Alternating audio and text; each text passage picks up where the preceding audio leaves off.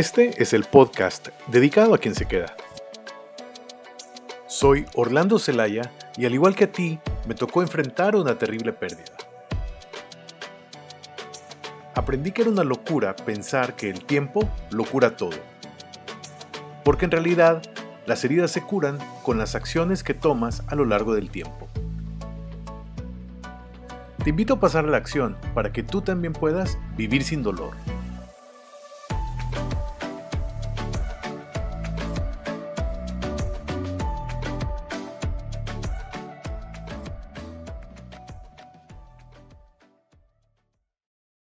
Bienvenidos al nuevo episodio de tu podcast dedicado a quien se queda. Fíjate que el día de hoy eh, te quiero platicar de un tema que es una pregunta que me suelen hacer bastante seguido y es ¿por qué duele? Tal cual, ¿por qué duele?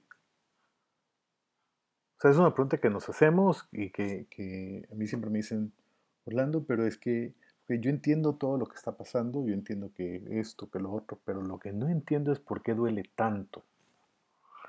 Quisiera de alguna manera casi casi que arrancarme este dolor y tirarlo para ya no sentir nada. Muchas veces ese es como el, sentimiento que se genera. Pero hay una razón, hay una razón bastante clara por la cual duele y que necesitamos entender. Primero, te voy a platicar de la definición de dolor, dolor emocional, como lo, como lo vemos, como, como lo entendemos. En el episodio pasado hablábamos sobre esa presión que sentimos en el pecho o ese, esa sensación de angustia que evidentemente pues, no sabíamos dónde localizarla, en qué parte de nuestro cuerpo localizarla y que era algo netamente emocional. Bueno, pues acá lo que quiero comentarte es que efectivamente una vez hemos visto que es un tema, hemos validado que es un tema emocional, tenemos que identificar el, por, qué nos está, nos está doliendo. La definición de dolor emocional, yo te diría que es bastante sencilla. Es la manera como reaccionamos ante cualquier tipo de pérdida o de evento, adversidad que estemos atravesando. Entonces, ese es el dolor emocional, digamos, eso es lo que, lo que genera debido a este, este evento. La reacción es normal y natural, digamos, y puede ser que tú y yo vamos a reaccionar de forma diferente. Eso quiere decir que puede ser que tú vas a reaccionar, no sé, a lo mejor con enojo, a lo mejor con eh, tristeza, a lo mejor con depresión, y yo puedo reaccionar de una manera diferente. Porque no tenemos que reaccionar de la misma forma aun cuando pasemos por un evento similar. ¿Por qué? Porque obviamente, pues tú y yo somos completamente diferentes en, eh, no solamente maneras de pensar y demás, sino que en cuanto a nuestra relación con la pérdida. Por ejemplo, en una familia, me quiero imaginar eh, una familia de cuatro personas en donde está papá, mamá y dos hijos. Y si el que falta en este caso es el papá, ya sea por fallecimiento o por cualquier razón, entonces, eh, claramente las tres personas que quedan han tenido una relación diferente con él y lo van a llevar, van a reaccionar de una manera diferente. ¿Por qué? Porque la esposa o la pareja, en este caso, va a reaccionar desde el punto de vista de pareja, evidentemente. Y los hijos, bueno, pues claro, cada uno como hijo mayor, como hijo menor, respectivamente. Y aún entre ellos, aunque estemos refiriéndonos a la misma persona, que sería en este caso su papá, estaría reaccionando de una manera única y auténtica, diferente a la de su otro hermano. Es decir, probablemente el que era más afín o el que era menos afín, el que tenía, compartía más cosas, más hobbies, más formas de pensar y demás, eh, van, a, van a reaccionar todos diferentes. Entonces, ¿qué te quiero decir con esto? Que aún así estemos hablando de la misma persona, aún así estemos refiriéndonos a, la misma pérdida, en este caso de papá, la manera en como todos los que nos hemos quedado al lado, alrededor, eh, digamos, viviendo esa ausencia, lo estamos llevando de una manera completamente diferente. Y entonces como hijos, en este caso, no podemos entender lo que mamá está sintiendo porque mamá lo siente como esposa. Y mamá no puede sentir lo que los hijos están sintiendo porque evidentemente, pues ellos lo están sintiendo como hijos de esta persona. ¿Cuál es la manera correcta? Bueno, pues las tres en este caso. Una segunda definición que nos gusta utilizar es que vemos el tema del dolor emocional como nuestra respuesta a un cambio cuando tenemos un cambio en ciertos patrones a los cuales estamos acostumbrados. Entonces vino algo, sucede este evento que me cambia por completo, me mueve el piso y entonces, bueno, pues me quedo, me quedo ahora sí que buscando cuál es la forma como voy a reaccionar y eso es lo que me genera ese dolor.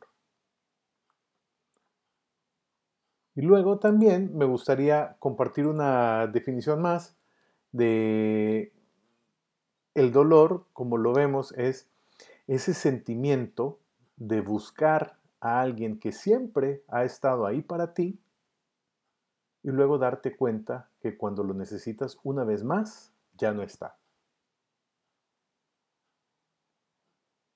O también puede ser lo contrario. Puede ser el sentimiento de buscar a alguien que nunca estuvo para ti y darte cuenta que una vez más no está para ti. Con eso en mente, pensamos en cómo se da este, este tema del dolor y para responder la primera interrogante que te hacía, eh, de, que te comentaba, que, que nos preguntamos por qué duele tanto, bueno, precisamente porque lo que, lo que vemos es que empieza a haber ciertos conflictos entre nuestros sentimientos. O sea, los sentimientos están entrando en conflicto porque podrían existir, retomando este ejemplo que te decía de esta familia de cuatro personas en la cual papá ya no está, entonces evidentemente mamá tiene sentimientos de amor hacia esa persona, sentimientos de cariño, de amor, de afecto, que ahora se están viendo en conflicto porque ya viene también el temor de cómo voy a hacer para seguir adelante sola, el dolor de ya no tener a esa persona, el, enojo por las circunstancias, porque, híjole, a lo mejor yo nunca me había eh, visto a mí misma con el, con el título de eh, viuda o de viudo, eh, o de separada, separado como, como lo querramos llamar. entonces, al darte cuenta de eso, esos sentimientos empiezan a entrar constantemente en una lucha, en un conflicto fuerte. entonces, cuando se da este conflicto es que se da ese, ese dolor. Lo podríamos ver de otra manera. Es como como esa brecha que existe entre lo que nosotros quisiéramos que pasara con lo que verdaderamente está pasando. Es decir, yo quisiera que fuera así, yo quisiera que esto tendría que haber sido de esta manera, es decir, que todavía estuviera acá, eh, incluso acá es donde empiezan a, incorporarse también los elementos de culpa sobre uno mismo, ¿no?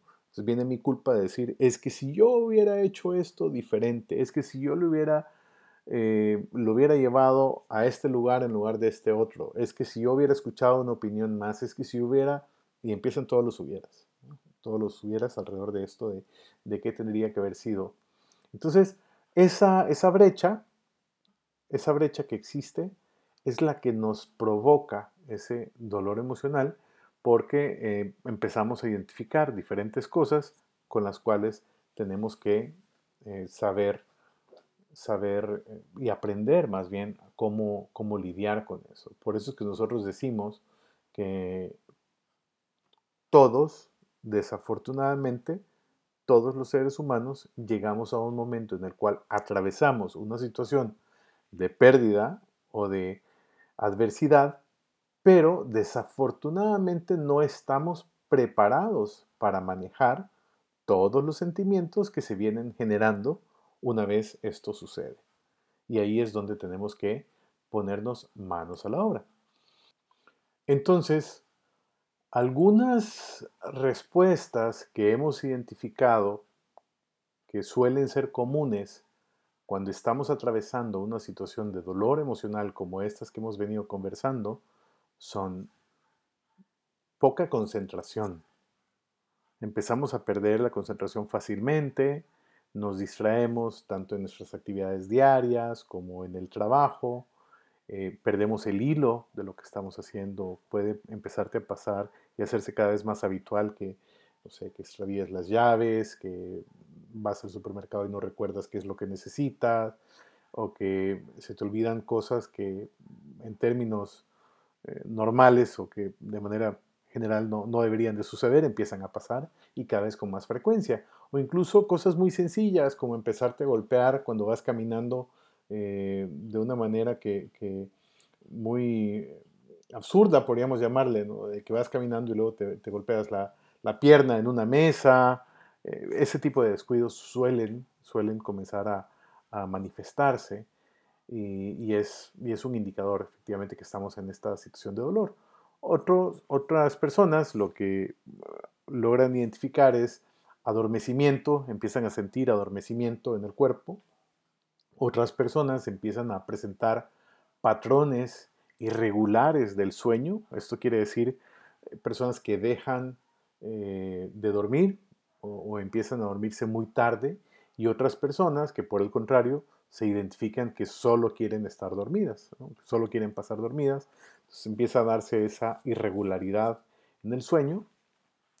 También vemos los cambios extremos de energía emocional. Esto quiere decir cuando podemos estar muy, pero muy contentos y en cuestión de segundos pasar a estar muy, pero muy enojados o al revés, al revés completamente.